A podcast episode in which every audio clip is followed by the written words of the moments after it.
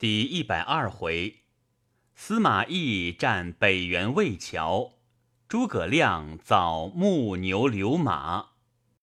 却说乔州官居太史，颇明天文。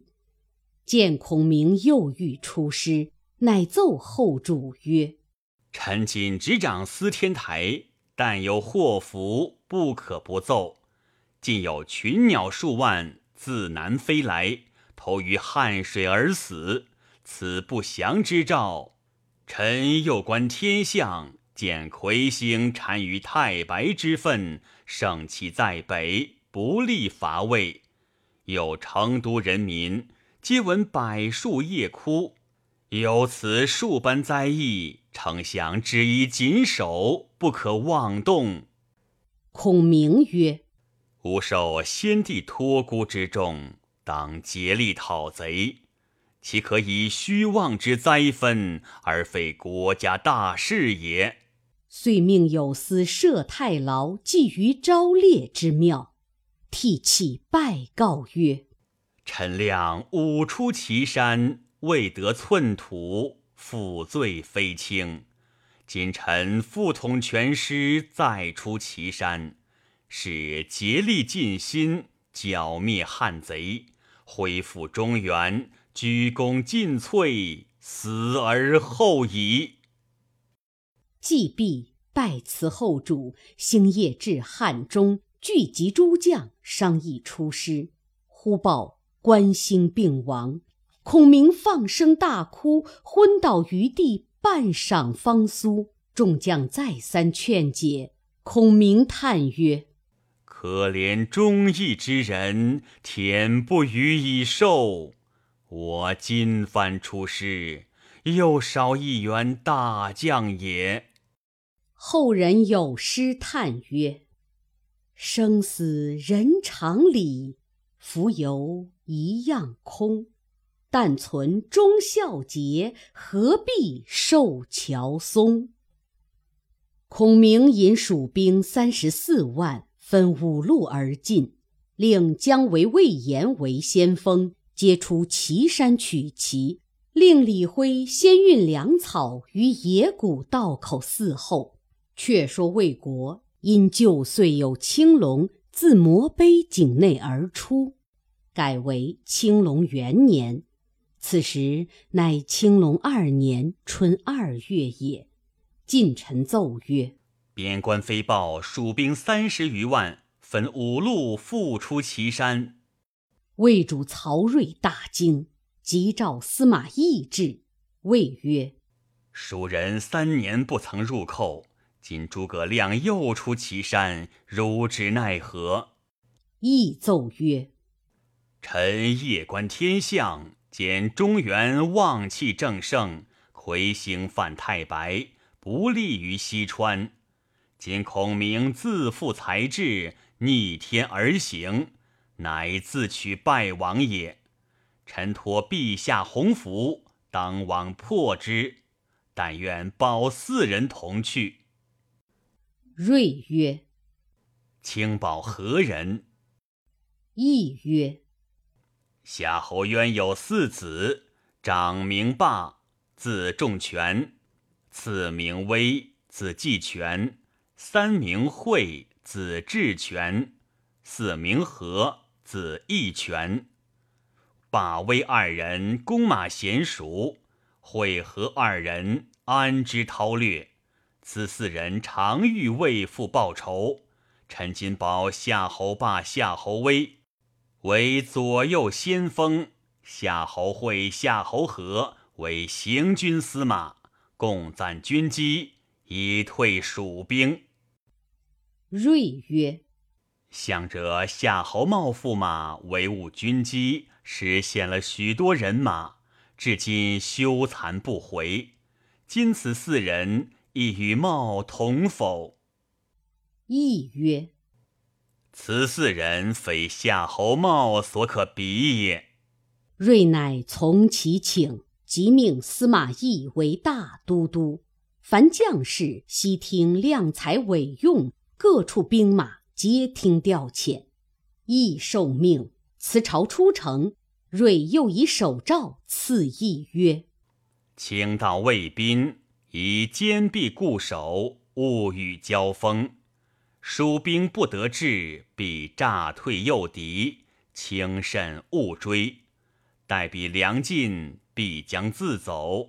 然后乘虚攻之，则取胜不难，以免军马疲劳之苦。寂寞善于此也。”司马懿顿首受诏，即日到长安，聚集各处军马，共四十万，皆来魏兵下寨。又拨五万军于渭水上搭起九座浮桥，令先锋夏侯霸、夏侯威过渭水安营，又于大营之后东援，筑起一城，以防不虞。懿正与众将商议间，忽报郭淮、孙礼来见。一迎入，礼毕，怀曰：“今蜀兵现在岐山，倘跨渭登原，接连北山，阻绝陇道，大可虞也。”亦曰：“所言甚善，公可就总督陇西军马，据北原下寨，深沟高垒，按兵休动，只待彼兵粮尽，方可攻之。”郭淮、孙礼领命，引兵下寨去了。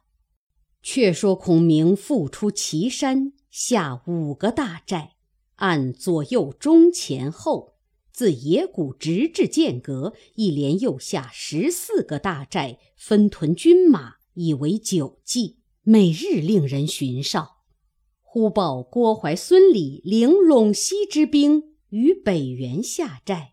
孔明谓诸将曰：魏兵于北原安营者，据吴取北路，阻绝陇道也。吾今虚攻北原，却暗取魏兵，令人扎木筏百余只，尚在草靶，选灌熟水手五千人驾之。我营夜只攻北原，司马懿必引兵来救。彼若少败，我把后军先渡过岸去。然后把前军下于筏中，休要上岸，顺水取浮桥，放火烧断，以攻其后。吾自引一军去取前营之门，若得渭水之南，则进兵不难矣。诸将遵令而行。早有荀少君飞报司马懿，懿唤诸将议曰。孔明如此设事，其中有计。必以取北原为名，顺水来烧浮桥，乱无后，却攻无前也。即传令与夏侯霸、夏侯威曰：“若听得北原发寒，便提兵于渭水南山之中，待蜀兵至，击之。”又令张虎、岳琛引二千弓弩手伏于渭水浮桥北岸。若蜀兵乘木筏顺水而来，可一齐射之，休令进桥。又传令郭淮、孙礼曰：“孔明来北原，暗渡渭水，入新立之营，人马不多，可进伏于半路。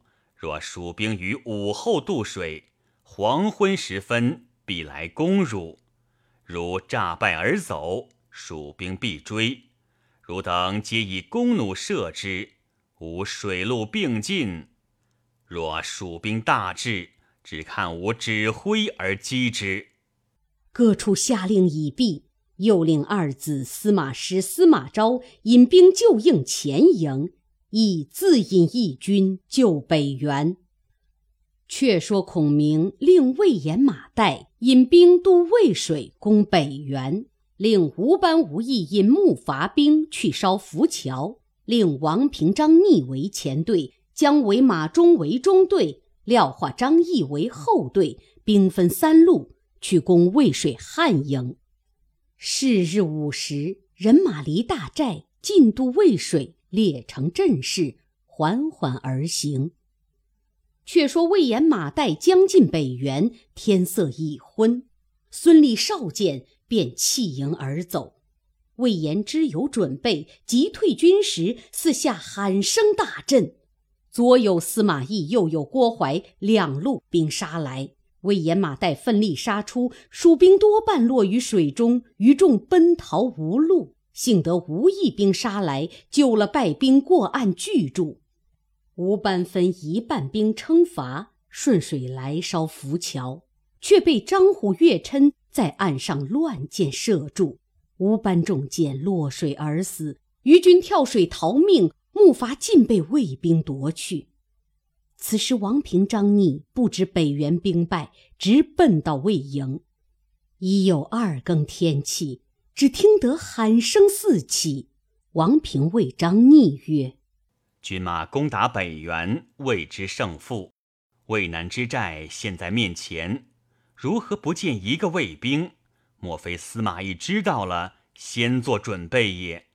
我等且看浮桥火起，方可进兵。”二人勒住军马，忽背后一骑马来报说：“丞相叫军马急回，北原兵浮桥兵俱失了。”王平、张逆大惊，急退军时，却被魏兵抄在背后，一声炮响，一齐杀来，火光冲天。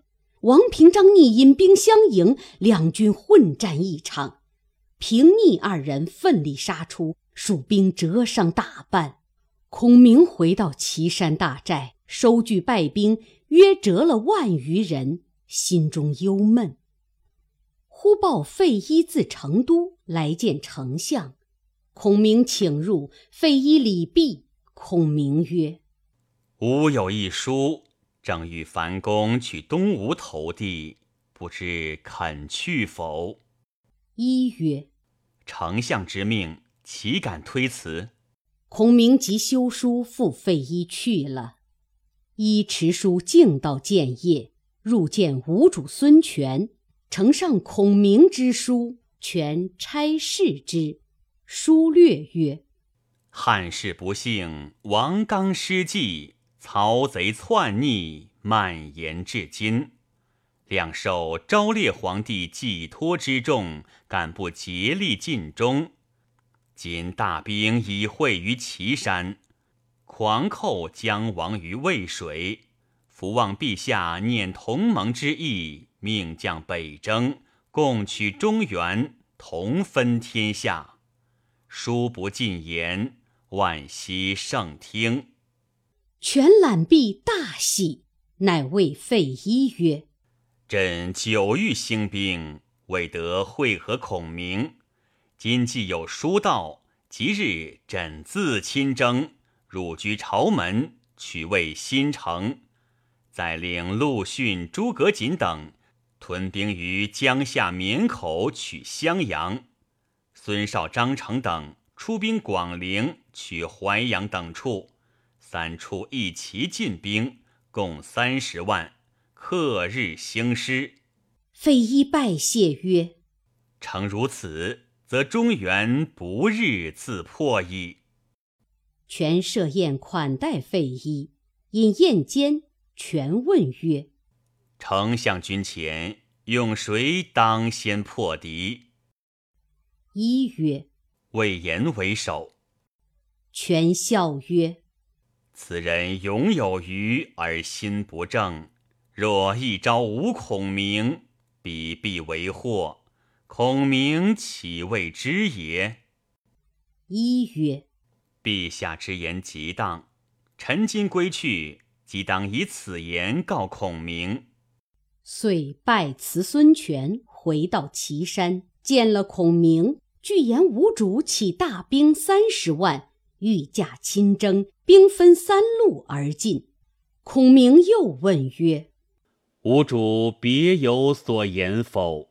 费祎将论魏延之语告之，孔明叹曰：“朕聪明之主也，无非不知此人，为惜其勇，故用之耳。”一曰：“丞相早宜驱除。”孔明曰：“吾自有法。”一辞别孔明，自回成都。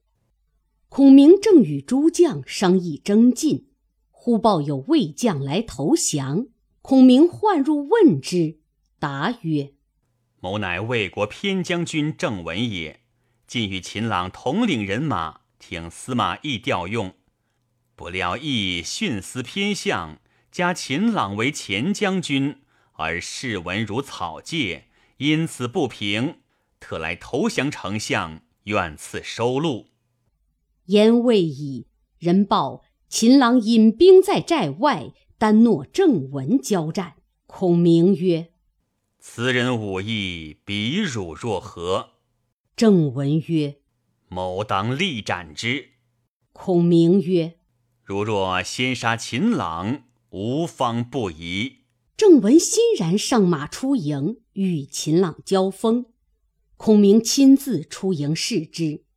只见秦朗挺枪大骂曰：“反贼盗我战马来此，可早早还我！”言气直取郑文，文拍马舞刀相迎，只一合斩秦朗于马下。魏军各自逃走。郑文提首级入营，孔明回到帐中坐定，唤郑文至，勃然大怒，斥左右推出斩之。郑文曰：“小将无罪。”孔明曰：“吾相识秦朗，如今斩者并非秦朗，安敢欺我？”文拜告曰：“此时秦朗之弟秦明也。”孔明笑曰：“司马懿令汝来诈降，于中取势，却如何瞒得我过？”若不实说，必然斩汝。郑文只得速告，其实是诈降，气求免死。孔明曰：“汝既求生，可修书一封，叫司马懿自来结营，吾便饶汝性命。若捉住司马懿，便是汝之功，还当重用。”郑文只得写了一书。呈于孔明，孔明令将郑文监下。樊建问曰：“丞相何以知此人诈降？”孔明曰：“司马懿不轻用人，若加秦朗为前将军，必武艺高强。今与郑文交马，只一合，便为文所杀，必不是秦朗也。以故知其诈。”众皆拜服。孔明选一舌辩军士，附耳吩咐如此如此。军士领命，持书径来魏战求见司马懿。懿唤入，差书看毕，问曰：“汝何人也？”答曰：“某乃中原人，流落蜀中。正文与某同乡。”今孔明引正文有功，用为先锋。正文特托某来献书，约于明日晚间举火为号，望其都督尽提大军前来劫寨。郑文在内为应。司马懿反复诘问，又将来书仔细检看，果然是实。即赐军士九十，吩咐曰：“本日二更为期。”我自来结寨，大事若成，必重用汝。军士拜别，回到本寨，告知孔明。孔明仗剑不刚，倒住已毕。唤王平、张逆，吩咐如此如此；又唤马忠、马岱，吩咐如此如此；又唤魏延，吩咐如此如此。孔明自引数十人，坐于高山之上。指挥众军。却说司马懿见了郑文之书，便欲引二子提大兵来劫蜀寨。长子司马师谏曰：“父亲何故据骗旨而侵入重地？倘有疏虞，如之奈何？不若令别将先去，父亲为后应可也。”亦从之，遂令秦朗引一万兵。去劫蜀寨，亦自引兵接应。是夜初更，风清月朗，将及二更时分，忽然阴云四合，黑气漫空，对面不见，亦大喜曰：“天使我成功也。”于是人尽衔枚，马皆乐口，长驱大进。秦朗当先，引一万兵直杀入蜀寨中，并不见一人。朗知中计，忙叫退兵。四下火把齐鸣，喊声震地。左有王平、张逆，右有马岱、马忠，两路兵杀来。秦朗死战不能得出，背后司马懿见蜀寨火光冲天，喊声不绝，又不知魏兵胜负，只顾催兵接应，往火光中杀来。忽然一声喊起，鼓角喧天，火炮震地。左有魏延，右有姜维，两路杀出，魏兵大败，十伤八九，四散逃奔。此时，秦朗所引一万兵都被蜀兵围住，箭如飞蝗。秦朗死于乱军之中。司马懿引败兵奔入本寨。三更以后，天复清朗。孔明在山头上鸣金收军。原来二更时阴云暗黑，乃孔明用遁甲之法。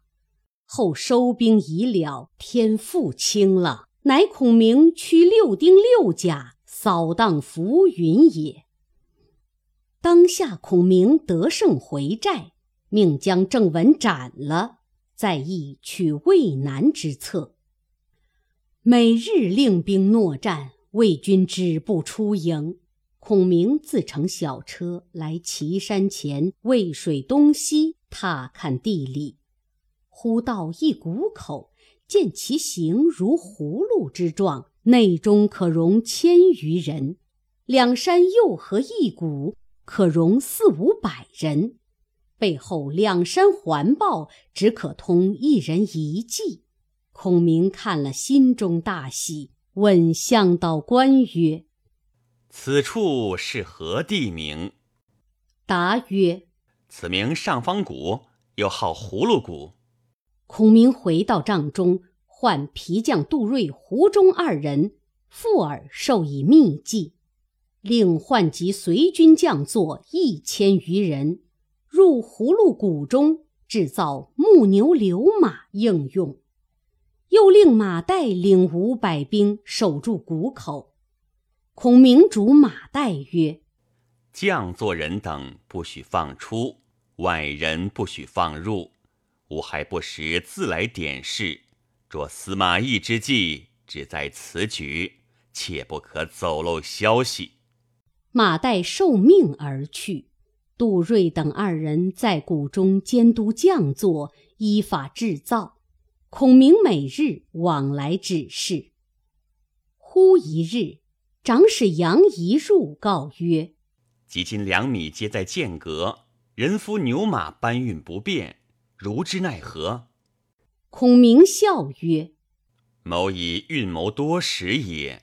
前者所积木料，并西川收买下的大木，叫人制造木牛流马搬运粮米，甚是便利。牛马皆不水时，可以昼夜运转不绝也。”众皆惊曰：“自古及今，未闻有木牛流马之事。”不知丞相有何妙法造此奇物？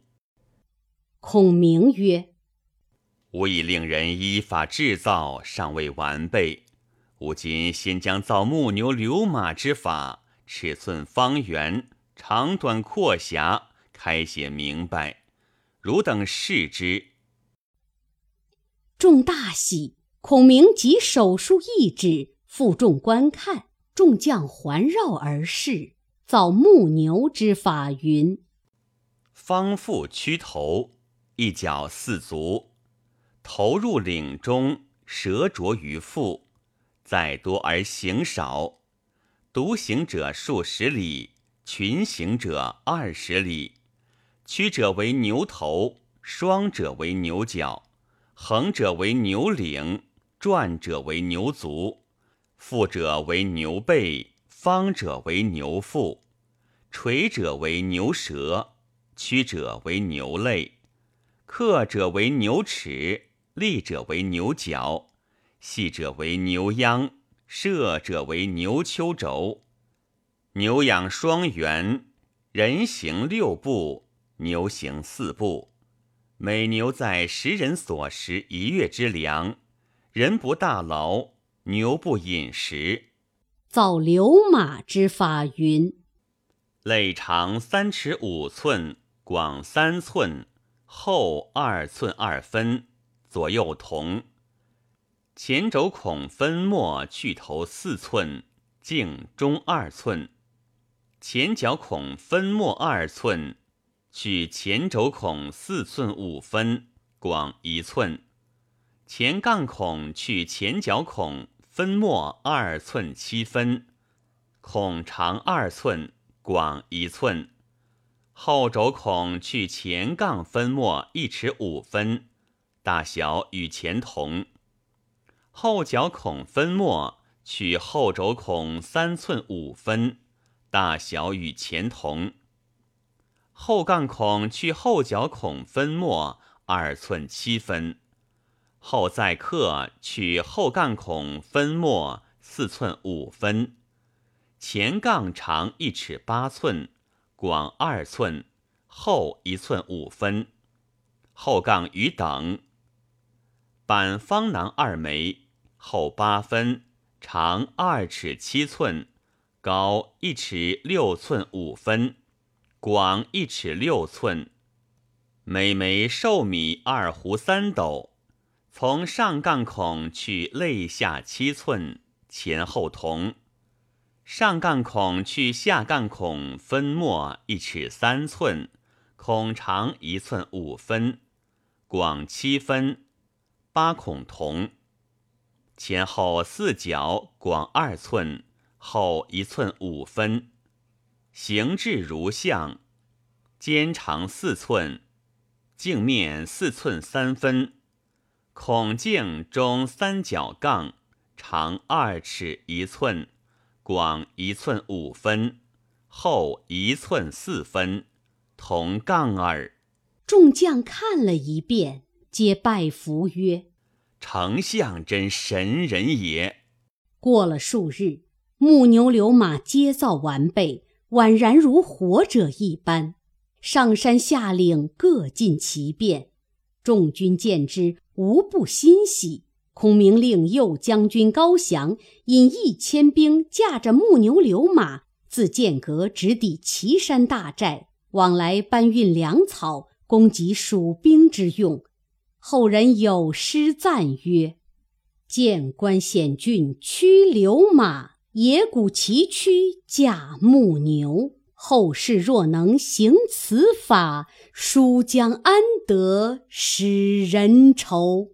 却说司马懿正忧闷间，忽哨马报说：蜀兵用木牛流马转运粮草，人不大劳，牛马不食。懿大惊曰：“吾所以坚守不出者，未必粮草不能接济，欲待其自毙耳。今用此法，必为久远之计，不思退矣。如之奈何？”即唤张虎、岳琛二人，吩咐曰：“如二人各引五百军，从野谷小路超出，待蜀兵驱过木牛流马，任他过尽，一齐杀出，不可多抢，只抢三五匹便回。”二人依令，各引五百军扮作蜀兵，夜间偷过小路，伏在谷中，果见高翔引兵。取木牛流马而来，将刺过尽，两边一齐鼓噪杀出，蜀兵措手不及，弃下数匹。张虎、岳琛欢喜，驱回本寨。司马懿看了，果然进退如活的一般，乃大喜曰：“汝会用此法，难道我不会用？”便令巧匠百余人。当面拆开，吩咐依其尺寸长短厚薄之法，一样制造木牛流马，不消半月，造成二千余只，与孔明所造者一般法则，亦能奔走。遂令镇远将军岑威引一千军驱驾木牛流马去陇西搬运粮草，往来不绝。魏营军将无不欢喜。却说高翔回见孔明，说魏兵抢夺木牛流马各五六匹去了。孔明笑曰：“吾正要他抢去，我只费了几匹木牛流马。”却不久，便得军中许多资助也。诸将问曰：“丞相何以知之？”孔明曰：“司马懿见了木牛流马，必然仿我法度一样制造。那时我又有计策。”数日后，人报魏兵也会造木牛流马，往陇西搬运粮草。孔明大喜曰：“不出吾之算也。”便唤王平吩咐曰：“如引一千兵，扮作魏人，星夜偷过北原，只说是寻粮军，竟到运粮之所，将护粮之人尽皆杀散，却取木牛流马而回，竟奔过北原来。此处必有魏兵追赶。”如便将木牛流马口内舌头扭转，牛马就不能行动。汝等竟弃之而走，背后卫兵赶到，牵拽不动，扛抬不去。吾再有兵到，汝却回身，再将牛马舌扭过来，长驱大行，卫兵必疑为怪也。王平受计，引兵而去。孔明又唤张逆，吩咐曰：“汝引五百军，都扮作六丁六甲神兵，鬼头兽身，用五彩涂面，如作种种怪异之状。一手执绣旗，一手仗宝剑，身挂葫芦，内藏烟火之物，伏于山旁。待木牛流马到时，放起烟火，一齐拥出。”取牛马而行，魏人见之，彼疑是神鬼，不敢来追赶。张逆受计，引兵而去。孔明又唤魏延、姜维，吩咐曰：“如二人同引一万兵，去北原寨口接应木牛流马，以防交战。”又唤廖化、张翼，吩咐曰：“如二人引五千兵。”去断司马懿来路，又唤马忠、马岱，吩咐曰：“如二人引二千兵去渭南搦战。”六人个个遵令而去。且说魏将岑威引军驱木牛流马，装载粮米，正行之间，忽报前面有兵寻粮。岑威令人哨探，果是魏兵。遂放心前进，两军合在一处。忽然喊声大震，蜀兵就本队里杀起，大呼：“蜀中大将王平在此！”魏兵措手不及，被蜀兵杀死大半。岑威因败兵抵敌，被王平一刀斩了，余皆溃散。王平引兵进驱木牛流马而回。败兵飞奔，报入北原寨内。郭淮闻军粮被劫，急忙引军来救。王平令兵扭转木牛流马舌头，皆弃于道上，且战且走。郭淮叫且莫追，只驱回木牛流马。众军一齐驱赶，却哪里驱得动？郭淮心中疑惑，正无奈何。忽鼓角喧天，喊声四起，两路兵杀来，乃魏延、姜维也。王平复引兵杀回，三路夹攻，郭淮大败而走。王平令军士将牛马舌头重复扭转，驱赶而行。郭淮望见，方欲回兵再追，只见山后烟云突起，一队神兵拥出。一个个手执剑旗，怪异之状，驱驾木牛流马，如蜂拥而去。郭淮大惊曰：“此必神助也。”众军见了，无不惊畏，不敢追赶。却说司马懿闻北元兵败，即自引军来救。方到半路，忽一声炮响，两路兵自险峻处杀出，喊声震地。旗上大书“汉将张翼廖化”。司马懿见了，大惊，魏军着慌，各自逃窜。正是。路逢神将粮遭劫，身遇奇兵命又危。未知司马懿怎的抵敌？且看下文分解。